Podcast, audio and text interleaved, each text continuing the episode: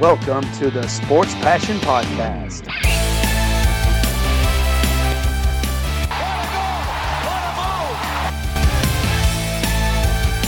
Oh, blocked by James! LeBron James with the rejection. And here's your host, Lars Marendorf. Einen wunderschönen guten Abend und herzlich willkommen zum Sport Passion Podcast. Die zweite Ausgabe des Jahres 2021 und es geht weiter mit der Vorschau auf die neue NHL-Saison 2020-2021 und wir wollen weiter in die North Division gucken, in die kanadische Division. Und gestern habe ich abgeschlossen mit den Winnipeg Jets. Und ich hatte ja schon erwähnt, ich mache das Ganze mit der Winning Percentage in Reihenfolge von schlecht nach am besten. Und da kommen jetzt nach den Winnipeg Jets die Calgary Flames und mit denen machen wir jetzt weiter. Ja, die Flames hatten einen Rekord von 36, 27 und 7. Das waren am Ende dann eben 79 Punkte.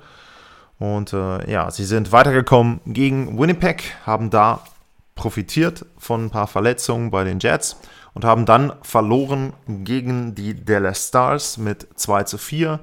Ähm, da muss man dazu sagen, Matthew Kachuk fiel dann die letzten vier Spiele aus mit einer Concussion, Gehirnerschütterung.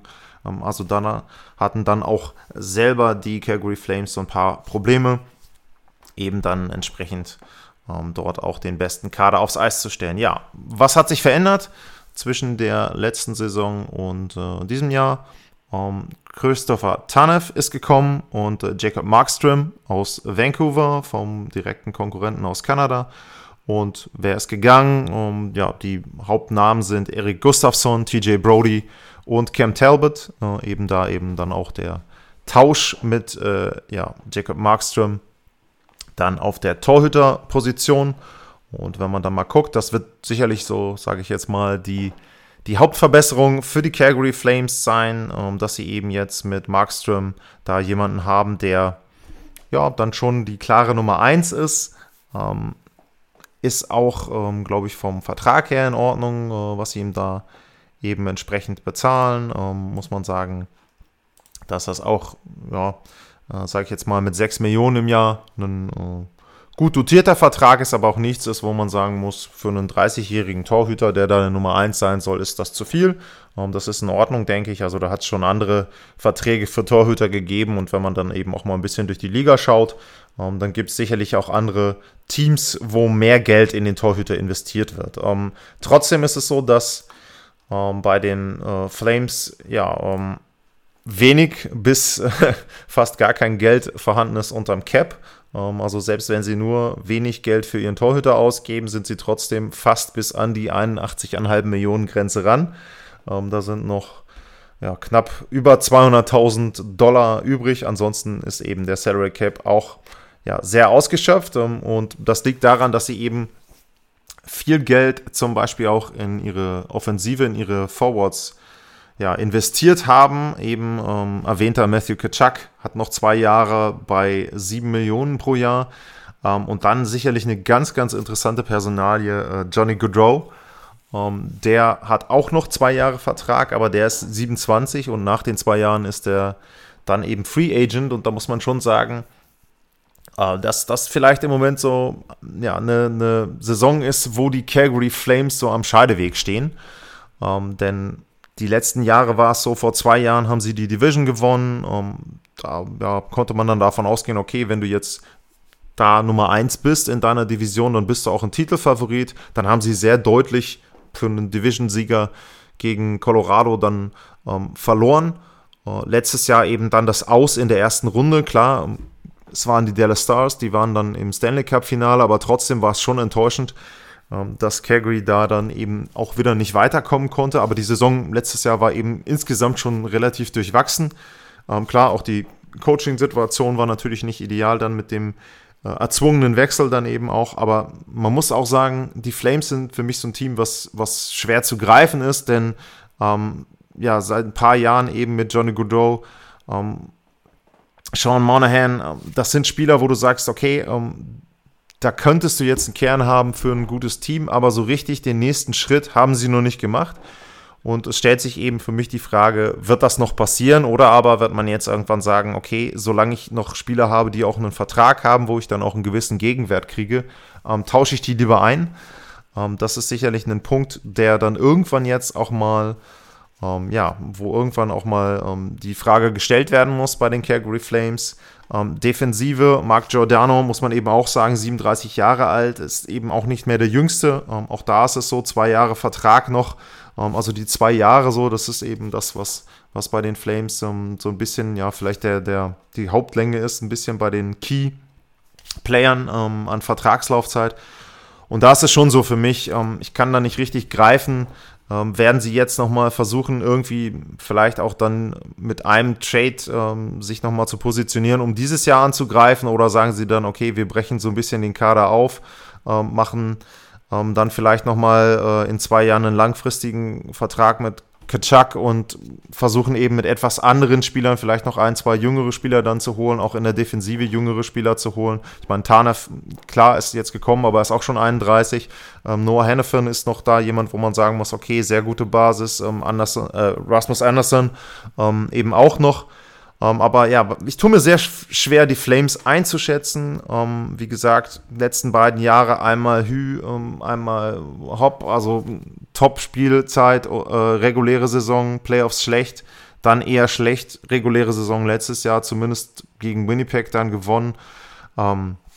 Ja, sehr, sehr schwieriges Team, die Calgary Flames für mich. Und da bin ich gespannt, wie die sich entwickeln. Da kann ich mir vorstellen, dass da dann auch im Verlaufe der Saison einiges passieren kann und sich eben dann auch so ein paar Personalien dort äh, bei den Flames ändern werden. Ja, und nach den Flames geht es dann direkt weiter nach einer kurzen Pause mit den Vancouver Canucks.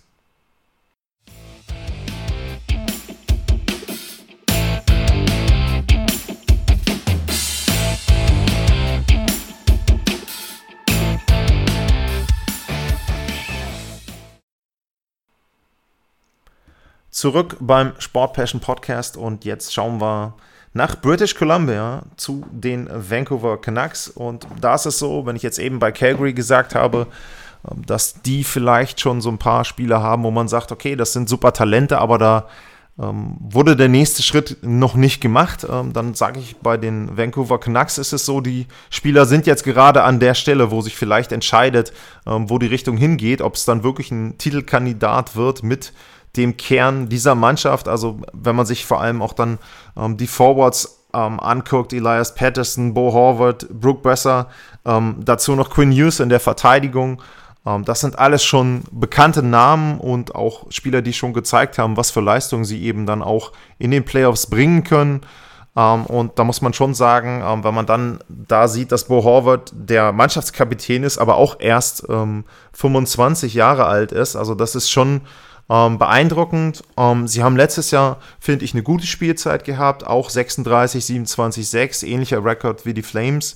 Ähm, haben dann in der ähm, zweiten Playoff-Runde erst nach ja, einem harten Kampf äh, gegen die Vegas Golden Knights ähm, verloren, vorher dann eben entsprechend ähm, St. Louis äh, aus den Playoffs befördert. Also auch das für mich ähm, die Canucks eine positive Überraschung, ähm, sowohl in der regulären Saison als auch aber dann in den Playoffs. Ähm, was hat sich verändert? Ähm, sie haben sicherlich ein bisschen ähm, verloren. Tyler Toffoli, das war für mich eine, eine gute Verpflichtung, auch jemand, der dort ähm, mitgeholfen hat. Troy Stacker, Tarnev dann eben, hatte ich schon erwähnt, bei den Flames und Jacob Markström, also ja, da der direkte Wechsel dann eben zu einem Konkurrenten aus Kanada.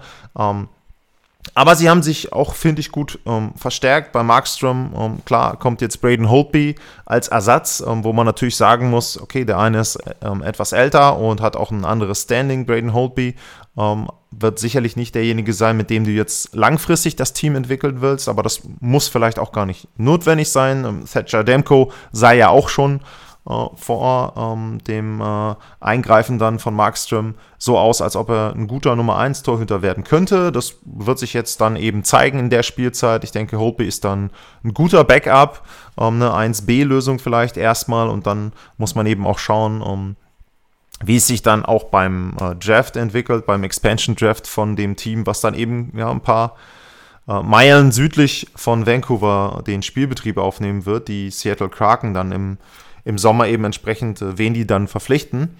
Ähm, und die zweite äh, Neuverpflichtung von Vancouver, die ich auch sehr interessant finde, ist Nate Schmidt.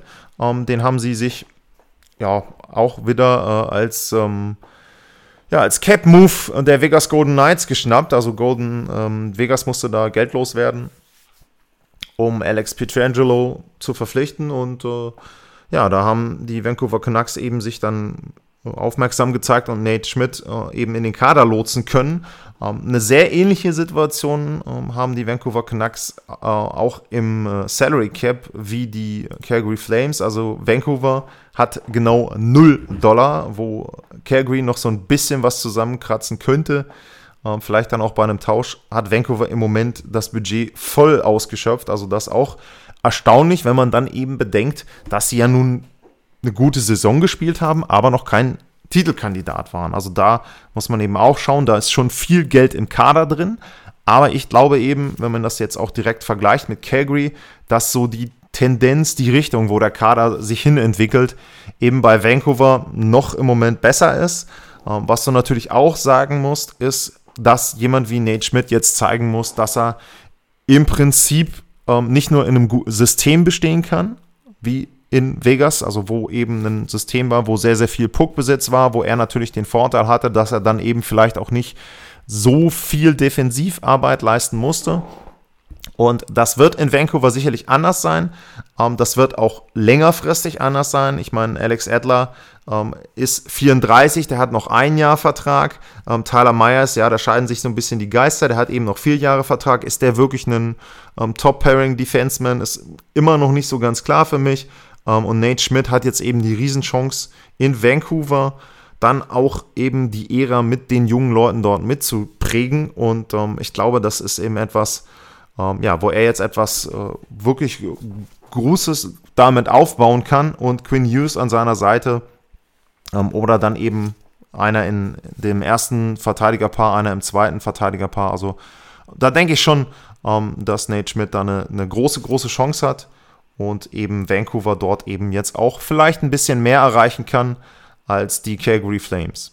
Vancouver wäre so die erste Mannschaft aus der North Division, wo ich sage, das ist wirklich ein Playoff-Team und ja, gewinnen die Division vielleicht nicht. Heimrecht hm, wird auch schwierig, ist auch die Frage, was es dann wert ist am Ende, außer dem letzten Wechsel, aber äh, ich sehe Vancouver wirklich als Playoff-Kandidaten und ich glaube auch, dass die wieder so wie in der letzten Spielzeit dann auch bei dem entsprechenden Gegner ähm, durchaus auch für Furore sorgen können.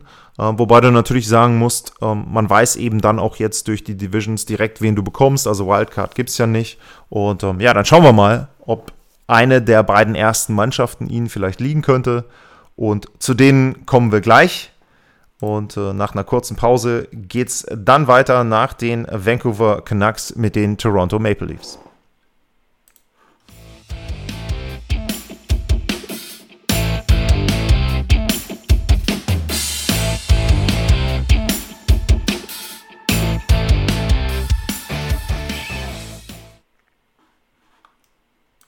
Zurück in der Scotia NHL North Division und jetzt geht es weiter mit dem Blick auf die Toronto Maple Leafs.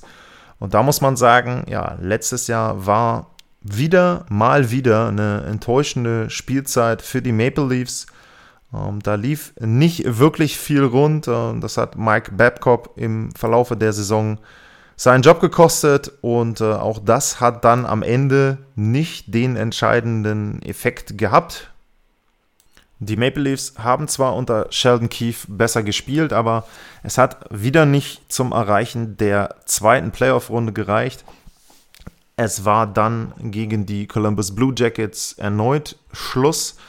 Und ähm, ja, man sagen muss, es ist ja nicht mal die zweite Runde, sondern ähm, es war ja dann sogar die Qualifying-Runde. Also sehr enttäuschender Verlauf dann eben am Ende für die Maple Leafs. Aber ich muss sagen, war ja auch in den letzten Jahren kritisch, was so die Verträge, was die Vertragsabschlüsse betrifft. Da war ich immer der Meinung, dass bei den Maple Leafs zwischen 500.000 und einer Million zum Beispiel einem Matthews, einem Tavares oder einem Mitch Mana ähm, zu viel bezahlt wurde. Nylander ähm, ist auch noch derjenige, wo ich gesagt habe, okay, ähm, das hätte man auch ein bisschen billiger hinkriegen können, vielleicht. Aber was ich sagen muss, mir gefällt wirklich, was in diesem Sommer ähm, passiert ist. Also ich muss echt sagen, die Verpflichtungen, die die Maple Leafs gemacht haben, natürlich losgehend mit Joe Thornton, ganz klar, ähm, der alte Mann aus San Jose, ähm, der jetzt eben dann in Toronto aufläuft, vielleicht seine letzte Spielzeit weiß man nicht mit 41 Jahren, aber das ähm, ist auf jeden Fall jemand, ähm, der da Erfahrung mitbringt. Um welche Art, okay, komme ich gleich noch zu. Ähm, du hast Wayne Simmons, ähm, der ja so ein bisschen ein, ein, Wandervogel war, seitdem er bei den äh, Flyers äh, nicht mehr ganz die Leistungen gebracht hat, die er dann ähm, ein paar Jahre durchaus ähm, dort aufs Eis gezaubert hat. der ist jetzt eben wieder, oder der ist jetzt in Toronto angekommen. du ne, hast einen Zach Bogosian, ähm, der eben dann auch ähm, ja, so ein bisschen ähm, den, den ähm, Grit und vielleicht auch ein bisschen Härte dann auch wirklich mit reinbringt bei den Maple Leafs. Ähm, dann hast du den TJ Brody, ähm, der eben auch da der Defensive sehr helfen kann, der vielleicht auch jemand ist, ja, wo sie im äh, letzten Jahr gedacht haben, dass sie mit Tyson Berry äh, jemanden haben fürs Powerplay. ich denke, da könnte Brody eben dann vielleicht jetzt dann die Rolle machen, die man eben Tyson Berry zugedacht äh, hatte. Also muss ich echt sagen, hat mir wirklich gefallen, was die Maple Leafs da gemacht haben. Und ich denke, dass sie ähm, da ja ein paar Schwachstellen adressiert haben. Und jetzt ist natürlich die Frage, ähm, ja, wie tariert sich das Ganze aus? Also wie passt der Kader dann wirklich, äh, wenn sie dann auch spielen zusammen? Ähm, ich habe es schon gesagt, zum Beispiel auch bei Joe Thornton, der hat natürlich viel Erfahrung, ähm, was man aber auch ganz ehrlich sagen muss, ist eben so, er hat noch nie einen Stanley Cup gewonnen. So, ähm, da gibt es viele, ähm, die das nicht gemacht haben, aber ähm, man muss vielleicht auch ein bisschen aufpassen, wenn man jetzt eben teilweise dann auch hört, naja, jetzt Thornton, der ist derjenige, der ihnen dann ähm, den Stanley Cup mitbringen kann mit seiner Erfahrung. Hm, sehe ich so nicht. Er ist auch 41, wie gesagt, da darf man nicht zu viel erwarten. Ich glaube auch, ähm, dass da die Maple Leafs, ähm, Karl Dubis, Sheldon Keefe realistische Erwartungen haben, eben an das, was ein Joe Thornton noch leisten kann. Und ähm, dann, wenn er eben auch mal im Powerplay spielt vielleicht und wenn er eben dann auch ähm, gezielt eingesetzt wird, dann kann er den Maple Leafs helfen. Aber von dem darf man nicht zu viel erwarten. Ähm, was ich mir aber einfach erwarte, ist, ähm, dass eben die großen vier Offensivspieler, die ich vorhin schon genannt habe mit den Verträgen, ähm, dass die eben jetzt den nächsten Schritt machen, heißt einfach für mich, äh, dass sie dann auch die nächste Playoff-Runde erreichen. Und da muss man ganz ehrlich sagen, ähm, auf dem Silbertablett serviert, ist eigentlich noch zu freund äh, oder ist eigentlich zu schlecht ausgedrückt ähm, für die, diese Division, weil äh, man muss sich einfach mal im Klaren sein, wenn man jetzt die letzten Jahre betrachtet mit Boston und Tampa, hatte Toronto natürlich immer schon mal zwei Powerhäuser äh, da in der eigenen Division. Und wenn man jetzt eben guckt, diese North, diese kanadische Division, wer da eben sonst noch spielt, also ganz ehrlich, ich bin es ja jetzt durchgegangen in der letzten Episode und heute, ähm, also die Maple Leafs sind für mich die erste Mannschaft, wo ich so sage, okay, ähm, da könnte ich mir jetzt vorstellen, die gehen so in die Nähe Titelkandidat. Bei den anderen, pff, ja, ich habe es gesagt, Vancouver sehe ich als Playoff-Team, okay, alles ganz schön. Aber ansonsten, ähm, alle anderen Mannschaften da, die haben riesig dicke Fragezeichen. Ähm, Edmonton komme ich gleich noch zu, ähm, aber wie gesagt, Toronto eine Riesenchance jetzt, wirklich eine riesige Chance, die erste Runde zu überstehen. Und dann ist natürlich so, dann kommst du eben auch in so einen gewissen Lauf. Ähm, ich denke, sie haben auch eine große Chance dadurch, dass sie jetzt eben auch erstmal in der Division gegen die anderen spielen. Das heißt, du kannst genau sehen, okay, ähm, wo sind die Stärken und Schwächen. Natürlich gilt das andersrum genauso, aber es ist eben, glaube ich, schon so, dass sich so ein, so ein Kader von wirklich super offensiven Spielern, was die Jungs äh, Nielander, Mana, Tavares, Matthews einfach sind, ähm, das muss man ja wirklich dann auch sagen, dass die sich dann da vielleicht auch drauf einstellen können. Man kann gut die Reihen kombinieren, man kann gucken, ähm, wer passt zu wem da vorne. Und ja, wie gesagt, ich erwarte mir von den Maple Leafs also mindestens zweite Playoff-Runde. Normalerweise müsste man sagen, äh, Titelfavorit auf die Division für mich. Ähm, ganz klar. Wenn es nicht, und da ist dann eben für mich das ja fast einzige wirklich große Fragezeichen, äh, ist halt einfach die Torhüterposition. Defensive habe ich gesagt, Brody mag ich. Ähm, ich sehe die Defensive auch nicht ganz so schlecht, wie sie die letzten Jahre immer gemacht wurde. Also? Muss man auch eben gucken, auch wie der gesamte Plan ist als Team, äh, wie dann die anderen mit nach hinten arbeiten. Das würde ich rauslassen. Aber im Tor, Freddy Anderson, ja, er hat gute Werte. Er ist auch auf einigen Skalen, wenn man die Maple Leafs betrachtet, ist er jetzt mittlerweile schon in den oberen Platzierungen all-time. Aber er hat halt einen Playoff-Rekord von 10-14 und er hat noch nie eine Playoff-Runde gewonnen. Das liegt nicht alleine an ihm, aber das sind eben auch Fakten. Und ähm, er hat jetzt noch ein Jahr Vertrag. Kann man natürlich sagen, okay, ähm, in so einem äh, Vertragsjahr ist er natürlich sehr, sehr motiviert. Ganz klar, muss man eben auch sagen.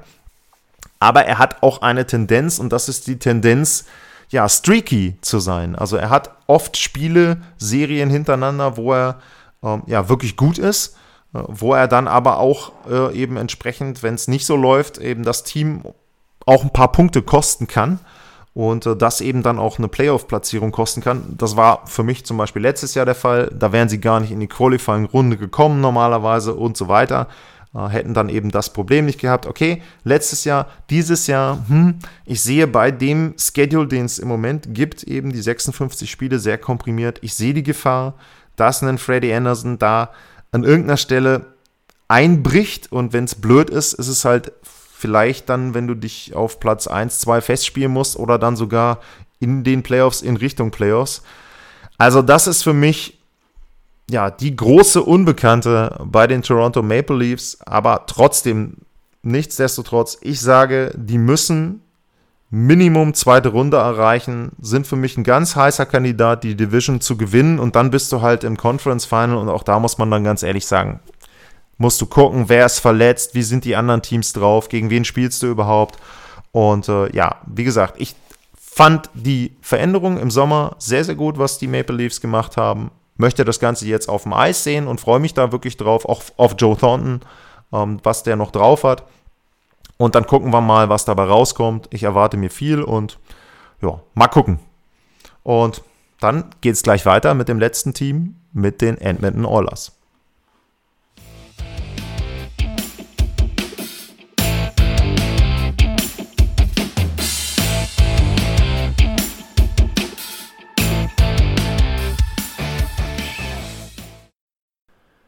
Und wir gehen in den Schlusssport, in die Verlängerung, das letzte Team der Scotia North Division. Und das sind die Edmonton Oilers. Und da muss ich ganz ehrlich erstmal sagen, als ich mir das zusammengestellt habe und geguckt habe, diese Winning Percentage, da hätte ich nicht drauf gewettet, dass ausgerechnet Edmonton das beste kanadische Team ist. Aber ja, man muss eben sagen, das war so. Und jetzt kommt auch gleich so ein bisschen die Einordnung äh, zur Qualität der Division. Edmonton war mit einer Winning Percentage von 58,5, also 585, äh, Point 585, was die Amerikaner äh, dann immer dort ausrechnen. Die waren auf Platz 12 der Liga. Also das Beste von sieben kanadischen Teams war das zwölftbeste der gesamten NHL. Ähm, das ordnet so ein bisschen die Qualität der Teams ein, zumindest vom letzten Jahr. Toronto habe ich eben schon drüber geredet, da erwarte ich mir viel.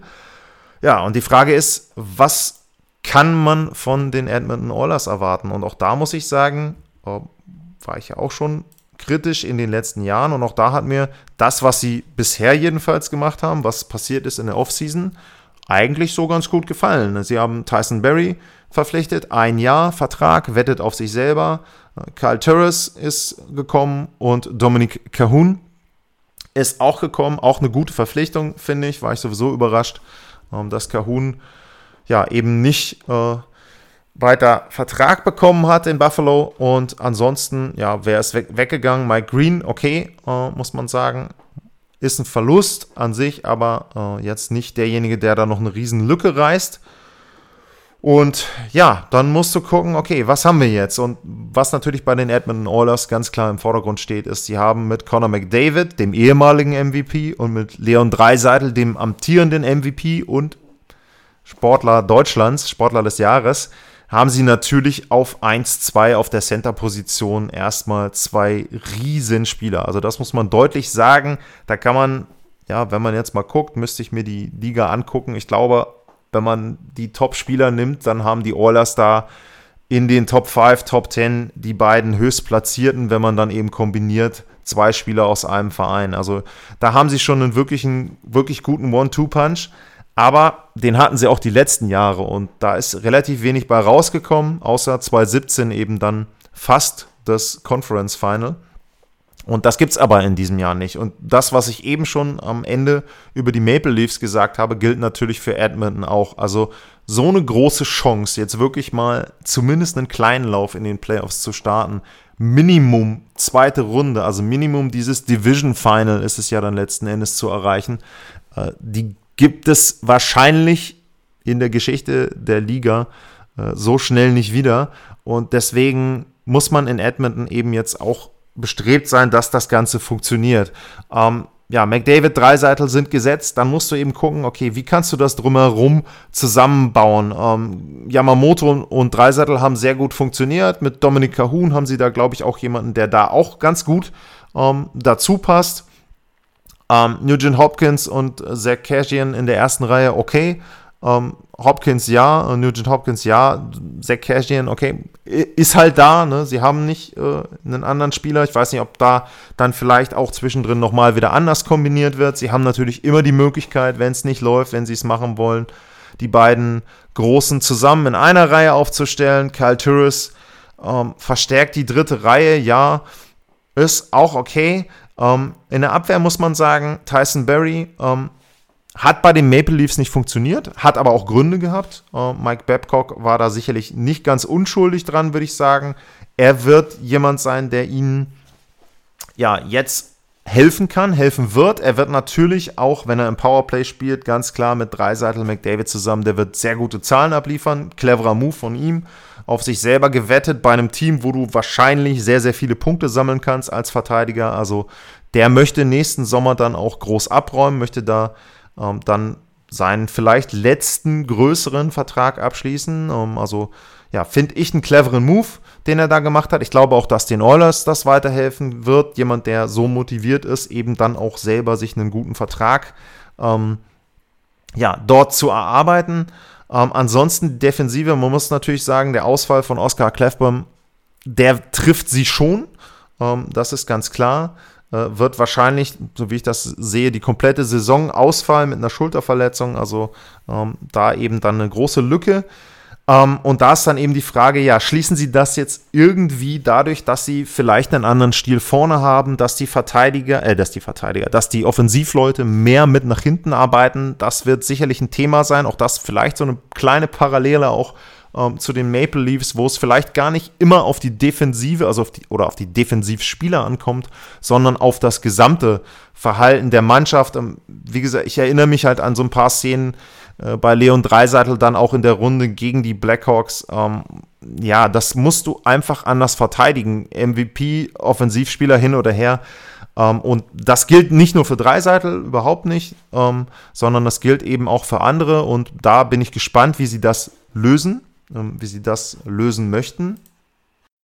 Da wird es dann darauf ankommen, was Dave Tippett sich ausgedacht hat.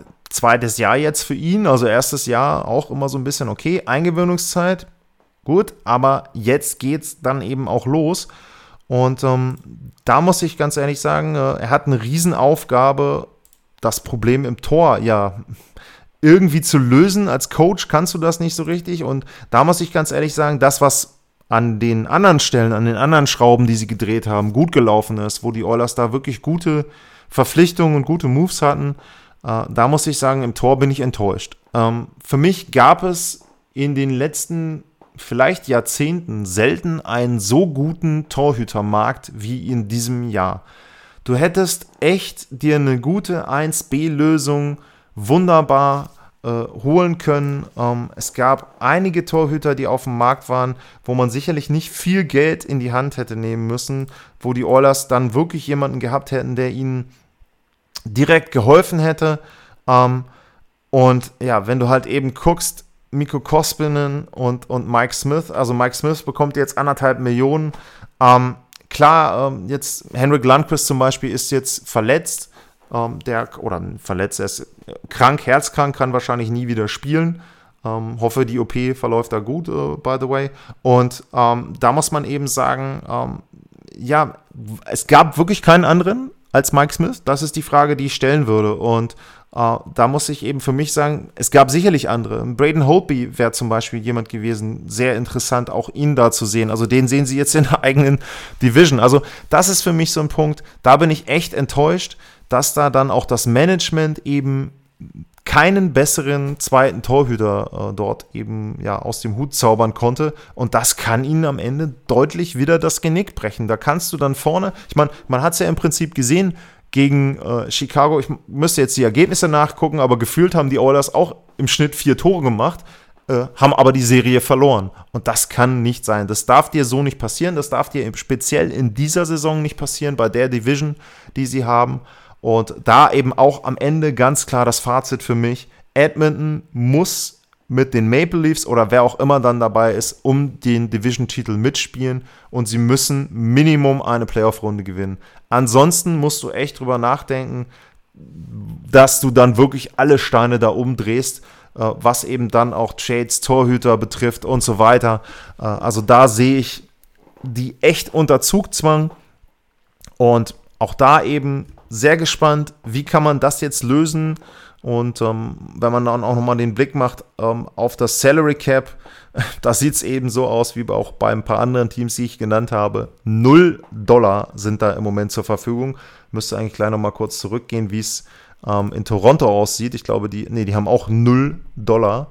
Also, äh, ja, da gibt es einige Teams, wenn man jetzt Vancouver, Toronto, und dann eben entsprechend die Oilers nimmt, äh, die wirklich den Salary Cap komplett ausgereizt haben. Also da wären dann nur Hockey Trades drin und ähm, da wird es schwierig äh, im Moment dann für die Spieler, die sie haben, dort äh, ja entsprechend dann einen Gegenwert zu bekommen, der ihnen wirklich weiterhilft.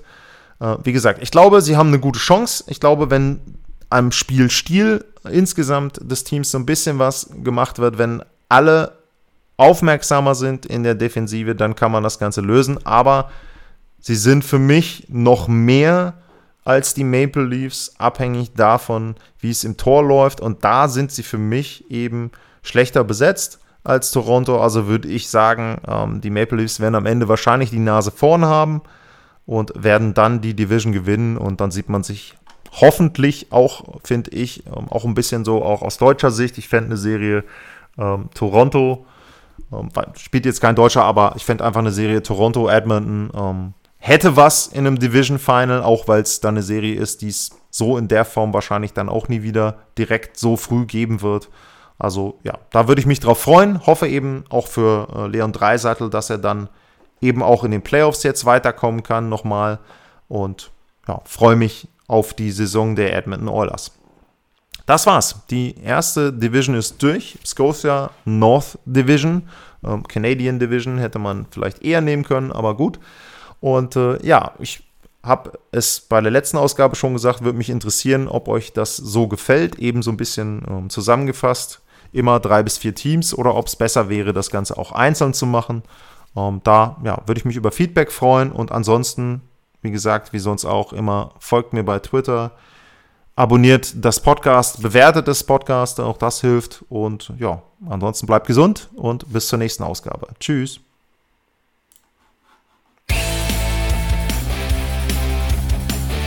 Sportliche Grüße. Das war's, euer Lars.